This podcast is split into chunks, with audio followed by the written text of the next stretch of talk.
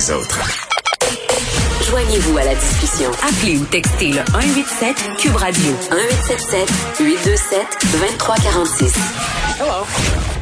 Bon, on va se parler de ce dossier de l'UCAM euh, qui a envoyé des autorisations à certains profs, à certains chargés de cours pour que ceux-ci, celles-ci puissent se déplacer après le couvre-feu. Moi, honnêtement, ça fait quelques jours que je reçois des courriels de professeurs euh, de l'UCAM, l'UCAM étant mon alma mater, donc je garde des liens avec certains profs là-bas.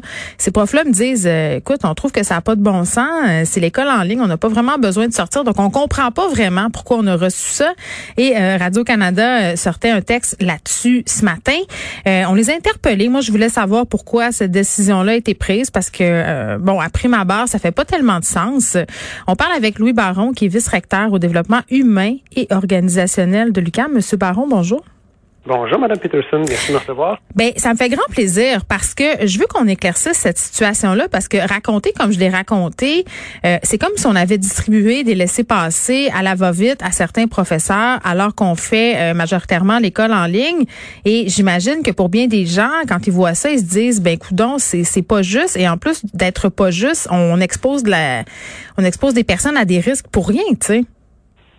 Oui, ben écoutez, ça peut peut-être donner cette impression, mais je veux juste vous, vous assurer que depuis le début de la crise, on, euh, on, priorise le télétravail, on ben récupère chacune de nos de nos communications. Évidemment, suite à l'annonce du, du couvre-feu, on a aussi communiqué avec l'ensemble de notre personnel vendredi dernier pour réitérer que le télétravail était euh, était la chose était euh, à prioriser. Mais on a rajouté des, des, mesures sanitaires, notamment le couvre-visage maintenant qui est qui est nécessaire euh, en tout temps sur sur le campus. Donc pourquoi avoir distribué à nos professeurs, parce qu'il faut bien distinguer, en fait, ce n'est pas tous nos employés là, qui ont reçu un tel, une telle autorisation. Là. Tous nos employés de soutien ont reçu, ils ont reçu une telle autorisation, c'est parce que leur présence était absolument requise sur le campus là, pour des activités euh, de maintenance, par exemple, de soutien académique, de soutien informatique.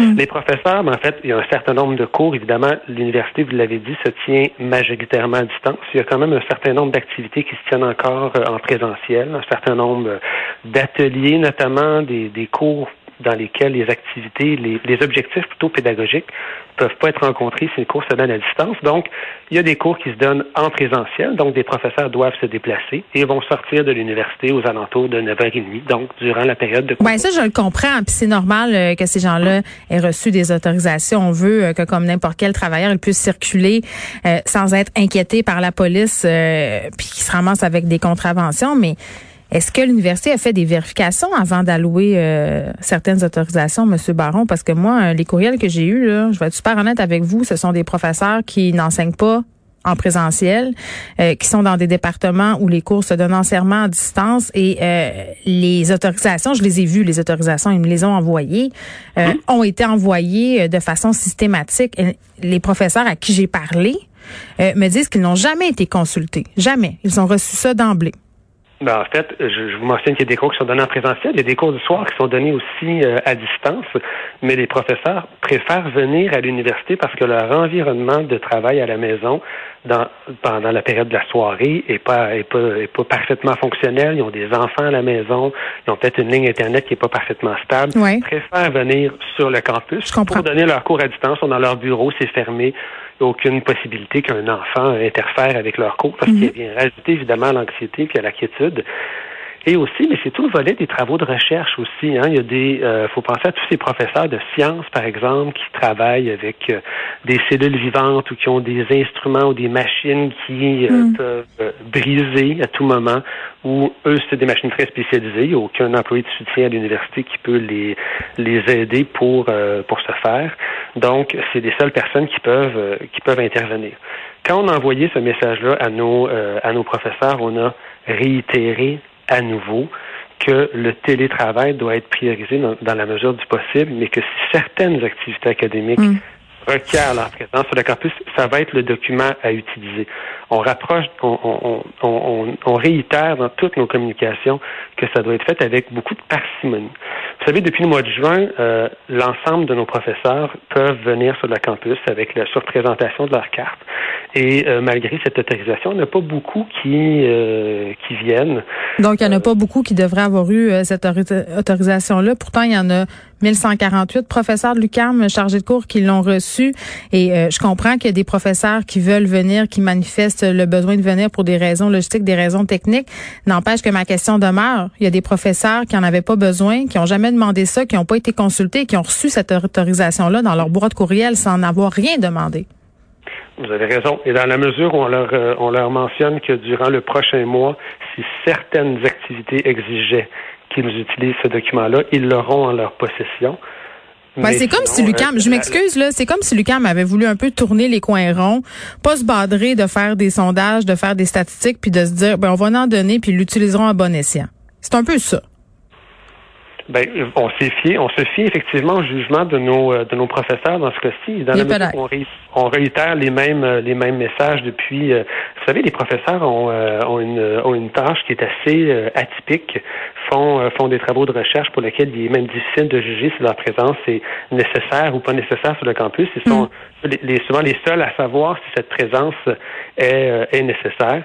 Donc, on a effectivement, on a fourni ce document-là et on réitère parcimonie, parcimonie, parcimonie. Oui, la ministre McCann vous a rappelé euh, à l'ordre quand même responsable de l'enseignement euh, supérieur. Est-ce que l'université euh, va racheter sa politique par rapport à ces autorisations?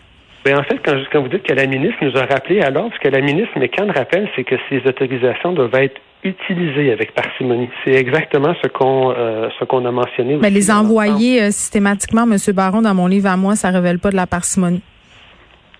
Mais ce qu'on dit, c'est qu'elles doivent être utilisées. On ne parle pas de l'émission ici, on parle de mm. la parcimonie. Euh, donc, euh, ce qu'on va faire, en fait, ce qu'on continue de faire, on, va, on va faire ce qu'on a, ce qu'on a toujours fait, c'est-à-dire qu'on va réitérer toute l'importance de faire du télétravail quand ces activités-là sont, euh, sont possibles. Vous savez que l'enseignement supérieur est une est une activité, selon le, le, gouvernement, qui est jugée essentielle et prioritaire. Et en ce sens-là, nos campus continuent d'être ouverts après après le couvre-feu. Il y a des cours qui continuent de se donner. Il y a des activités de recherche qui continuent mm. de se et de se, de se produire aussi. Oui, euh, mais les professeurs d'université ne sont pas des travailleurs essentiels. C'est peut-être là le malaise. L'enseignement supérieur est un et la recherche, dans la mesure où chaque professeur est un est également un chercheur, la recherche est considérée comme euh, un travail essentiel. Ben, regardez, là, je l'ai devant moi l'attestation de l'employeur, là, puis je veux pas, euh, en bon français, enculer des mouches. Là. Euh, mais je vais vous lire un extrait. C'est signé évidemment par José Dumoulin.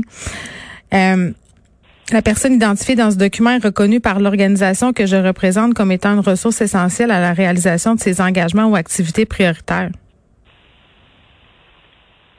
Oui, tout à fait. Ce document-là, c'est le document qui est d'ailleurs fourni par le ministère. Oui, bien sûr. Euh, mais j'ai de la misère, moi, à me dire que les professeurs d'université sont des ressources essentielles à la réalisation de quoi que ce soit en ce moment lié à la COVID-19. Ben, écoutez, les étudiants, euh, la, il est fort important que les étudiants qui suivent des cours actuellement, qui sont inscrits dans des programmes de maîtrise ou de doctorat, puissent poursuivre leurs activités euh, pédagogiques et académiques. C'est important. Ah, ça, j'en conviens parfaitement. Que ces personnes-là puissent graduer, puissent joindre le marché du travail aussi. Donc, écoutez, c'est pas moi qui euh, c'est pas moi qui a décidé que la que la recherche ou que l'enseignement supérieur était une activité prioritaire et essentielle. Ceci dit, je, je seconde cette, euh, cette position. Mais je pense qu'il faut faire euh, la distinction entre l'importance d'enseigner aux étudiants et des passe-droits qui ont qui semblent avoir été remis un peu de façon systématique.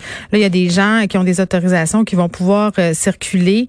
Euh, vous dites que vous fiez au bon jugement de vos professeurs, là, puis j'ose croire que les professeurs vont faire preuve d'un bon jugement. Et pour la plupart de ceux qui j'ai parlé, n'ont pas l'intention de se revendiquer de ce passe-droit-là euh, pour des raisons personnelles, mais quand même, je pense que du côté de votre université, et ça c'est peut-être un jugement personnel, on aurait pu faire un peu plus attention parce que ça paraît un peu mal, mais je comprends à la lueur de ce que vous me dites que vous avez vraiment eu l'intention de remettre ça aux professeurs qui en avaient vraiment besoin pour y aller. Puis vous faites bien euh, de spécifier, Monsieur Baron, qu'il y a certains profs, parce qu'on l'oublie souvent, qui peuvent pas enseigner à distance à la maison, euh, qui doivent se rendre à l'université. Évidemment, ces gens-là euh, ont vraiment besoin de circuler. Monsieur le Baron, merci qui est vice-recteur au, au développement humain et organisationnel à l'Université du Québec à Montréal.